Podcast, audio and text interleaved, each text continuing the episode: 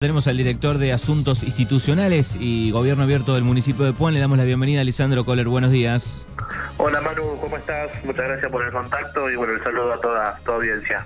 Bueno, eh, un poco para charlar sobre eh, el censo 2022 que va faltando cada vez menos eh, y un poco este, queremos ayudar a la gente, ¿no? Que, que está tratando de, o por lo menos de intentar este, hacer el censo digital, ¿no? Como para que llegue ese día, bueno, este, este, sea un poco más simple, más fácil también para el censista.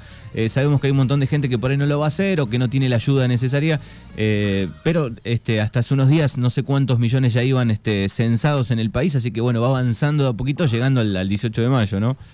Sí, exactamente. Para darte un, primer dato, nosotros semanalmente estamos recibiendo desde el Instituto de Estadística y Censo a través del, referente regional eh, a la región que pertenece el distrito de Pual, eh, se han autocensado a través del censo digital eh, el 13% de la población de acuerdo a lo que estima el censo del 2010, ¿no? que si bien son datos del año 2010, donde bueno, eh, después en el 2020 esta, este censo se pospuso por, por la pandemia, bueno, ya están dadas las condiciones para el censo 2022, así que de un total de aproximadamente 7.000 viviendas correspondientes al ámbito rural y urbano del distrito de Pual, de acuerdo a, las nomenclaturas que dispone el gobierno provincial y nacional, estamos hablando de alrededor de, mil viviendas que ya se autocensaron.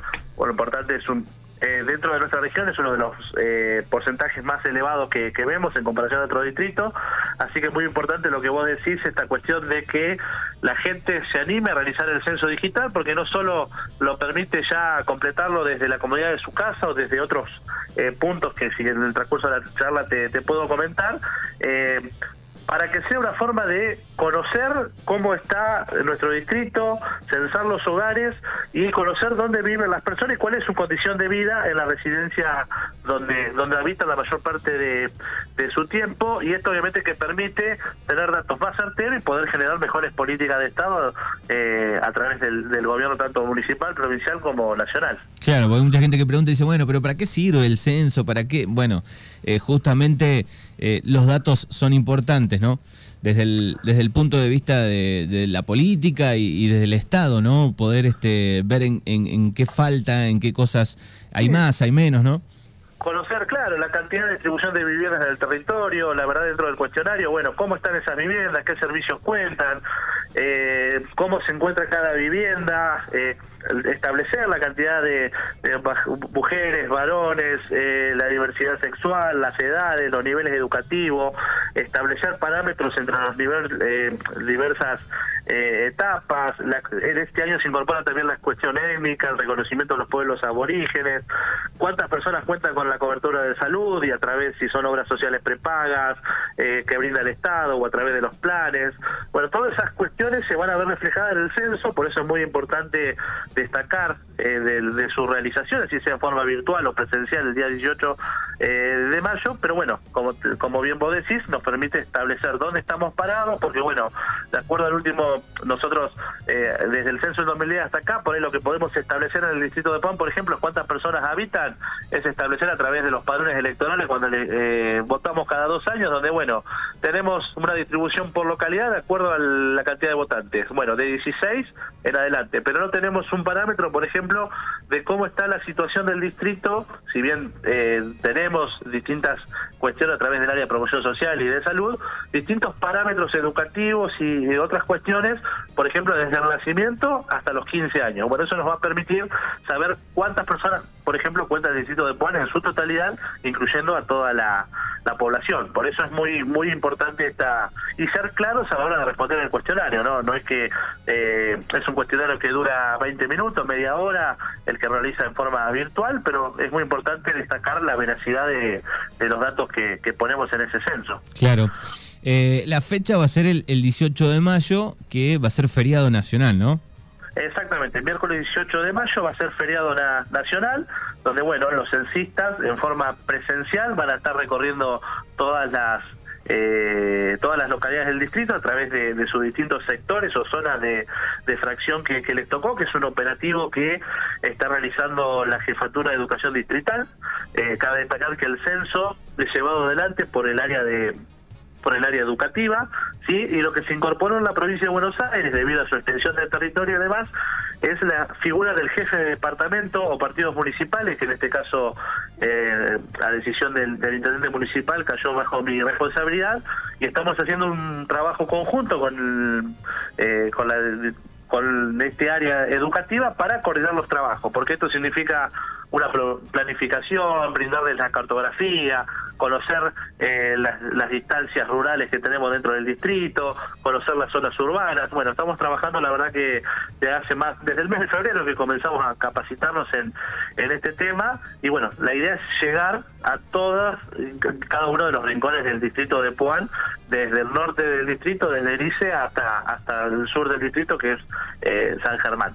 Así que nuestra función, más allá del municipio, es asistir al área educativa, asistir a los censistas y todo, brindar los materiales que sean necesarios que, eh, que hagan falta durante el desarrollo del censo. Mm. Como bien vos decís, desde el 18 de marzo se habilitó la plataforma digital para realizar el censo virtual, es la primera vez que se realiza así en nuestro país, donde eh, la persona a través de la página web censo.gov.ar accede a la página del censo genera un código donde le piden los datos personales del, jefe de familia y a partir de allí se desprende un cuestionario donde se responden todas las preguntas, son 61 preguntas dentro de ese cuestionario y al finalizar ese cuestionario les brinda un código. Ese código les va a llegar a su casilla de, de mail, el que declararon para realizar esa encuesta, y ese es el código que deben presentar el día del censo al censista que toque la, puerta de, su vivienda, ¿sí? Presentando ese código no deberá responder nuevamente el cuestionario. Eh, entonces, y aquellas personas que no lo hayan realizado en forma virtual, bueno, realizarán el cuestionario en forma presencial con el censista que se acerque a, su domicilio. Bien, bueno, hay varias, varias preguntas este, que, se hace la gente. Eh, en primer lugar, decir que eh, aquel que, sea una persona mayor, tal vez, o que no tenga internet, o que no maneje todo este tipo de, de, cuestionario en la página, digo que por ahí es difícil y que es lo que nos decían el otro día, digo, bueno, lo ideal es que algún familiar se tome un, par de minutos y, pueda ayudarlo, ¿no? En este caso, eh, en, una, en una familia. También están los puntos digitales, ¿no? En el distrito, por lo menos en, en y de Regueira, ayudando con eso. Sí, exactamente. Dentro de las tareas y funciones que, tiene, digamos, el, municipio dentro de esto es eh, tener una apertura a través de los puntos digitales que funcionan en Puan y Regueira. Durante esta semana también vamos a estar eh, realizando la apertura de un espacio digital en Villa Iris para que también aquellas personas que no tengan algún dispositivo móvil o no tengan acceso a Internet puedan acercarse. Eh, vamos a hacer estos últimos días que nos quedan de cara al censo, vamos a hacer mucha énfasis desde la comunicación, invitando a todas las personas que, que, no dispongan de, elementos tecnológicos o conectividad de Internet para que puedan acercarse a los puntos digitales en los horarios de atención de los mismos y a su vez eh, hemos decidido la realización de un punto digital itinerante que estamos organizando con cada uno de los delegados municipales y obviamente con la jefatura distrital de educación para acercarnos al menos de acá a lo que resta de la llegada del censo, asistir una vez a cada una de las localidades. Y pondrá que eh, las personas que estén a cargo del área de, modernización y gobierno abierto llevaremos eh, varios dispositivos tecnológicos, pondremos un horario de atención y bueno, estaremos eh, presentes, más allá de los puntos digitales de Puan, de Regueira y el espacio digital de Villa Iris, vamos a estar en Bordelán, vamos a estar el 17 de agosto, en Felipe Sola, en San Germán, en Terice, bueno, en Azopardo, en todas las localidades del distrito para tener una apertura y que ya la, gente pueda realizar su censo que tendrá la posibilidad de realizarlo de forma presencial en el lugar que, establezcamos y si no tienen ningún tipo de conocimiento en lo que es en materia tecnológica, bueno, tendrán personas que lo asistirán y le ayudarán a responder el cuestionario y aquellos por una cuestión personal desean realizarlo eh, en forma privada van a tener acceso al dispositivo, a la conectividad a Internet y una vez finalizado el mismo se les va a imprimir el, el código que es el que deben presentar el día del censo al, al censista que, que toque la puerta de, de su domicilio. Bien, hablamos de los censistas, eh, seguramente habrá personas por ahí acá en, los lugares más chicos, nos conocemos, pero bueno, ¿cómo identifico a las personas este, censistas? Bueno, los censistas van a contar todos con una credencial eh, que está verificada a través de, en realidad del INDEC, sí, y van a tener una eh, una pechera donde los va a identificar en tal sentido y obviamente que son en su mayoría, o sea, la, actividad primordial van a ser todos docentes, directivos, todas personas que son parte del sistema educativo en, nuestro distrito. Una vez finalizado, si faltan ocupar espacios, faltan ocupar lugares para la organización del censo, bueno, ahí es el trabajo que estamos realizando en forma conjunta para aportar, ya sea desde el Estado municipal o eh, aquellas personas que realizaron, eh, cuando se realizó la inscripción virtual para autoconvocarse y, querer ser parte del censo, bueno, estaremos llamando a esas personas para que se sumen a, la realización del censo y puedan eh, ayudar a todas las personas que son parte del sistema educativo. Es muy importante destacar que si bien el 18 de mayo es el, el censo y como bien vos dijiste es un feriado nacional, una semana antes al censo comienza lo que es el censo rural. ¿sí? Esto por una cuestión de distancia, por una cuestión de llegar a cada uno de los de, los establecimientos rurales, del sobre todo de nuestro distrito, con la vasta trayectoria que tiene y la cantidad de kilómetros que, tenemos de, zona rural. Bueno, es un trabajo que estamos afianzando a través de la Dirección de, Vialidad del municipio y bueno, vamos a estar asistiendo a cada uno de los censistas que realicen el, el censo en, en esas en esos lugares y es importante invitar a aquellas personas que estén en las zonas rurales cuando publiquemos eh, los días y horarios de atención en cada uno de los puntos eh, itinerantes que te comenté que se puedan acercar porque de esa forma también va a facilitar que lleguemos a todos los eh, a todos los vecinos del distrito de la zona urbana y rural. Bien, el horario va a arrancar aquí a las 8 de la mañana.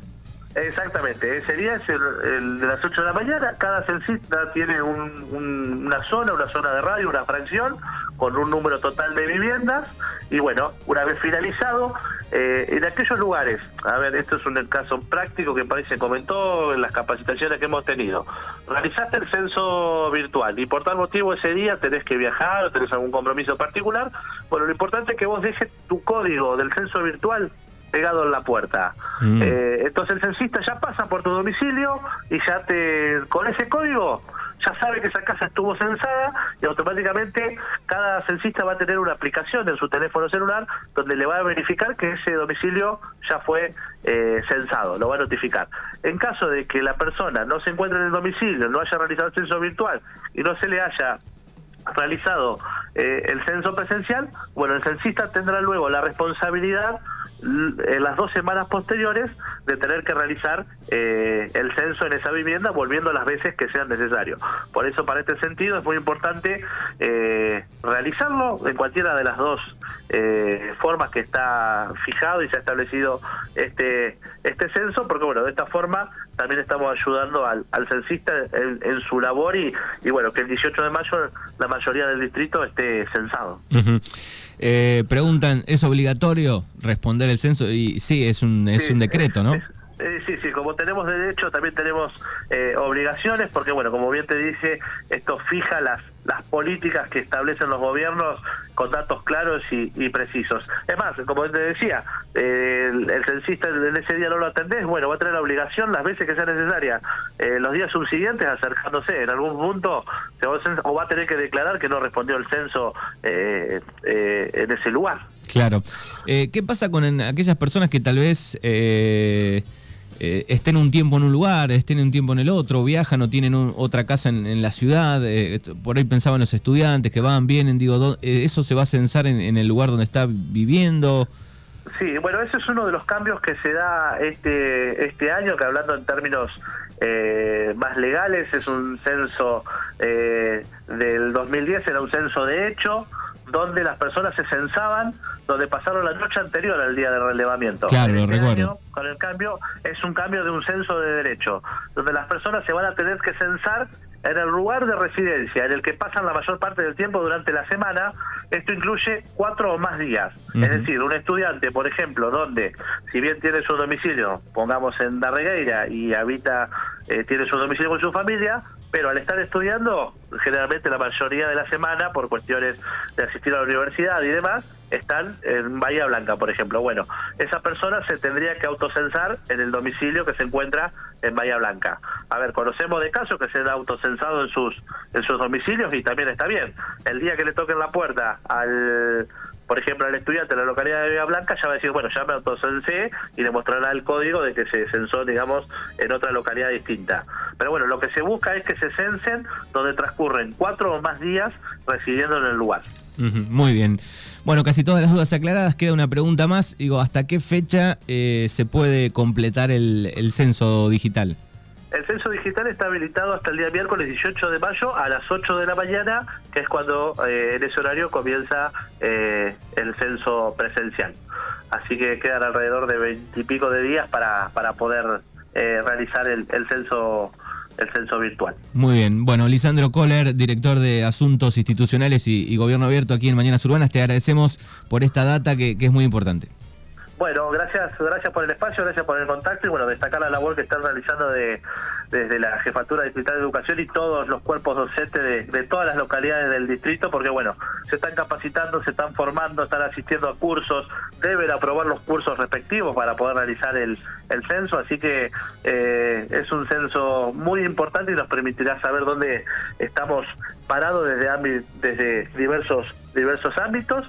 Y obviamente, bueno, gracias a, a vos Manu por poner espacio. Y ya estaremos comunicando, como te dije anteriormente, todas las cuestiones relativas a, la atención en los puntos digitales y los censos itinerantes para que todos los vecinos eh, puedan acercarse a realizar el, censo digital. Eh, y bueno, también es importante que quienes tengan acceso y conectividad a Internet puedan realizarlo desde la comodidad de, de su casa. Dale. Bueno, gracias por toda la información. Hasta luego. Gracias, un abrazo.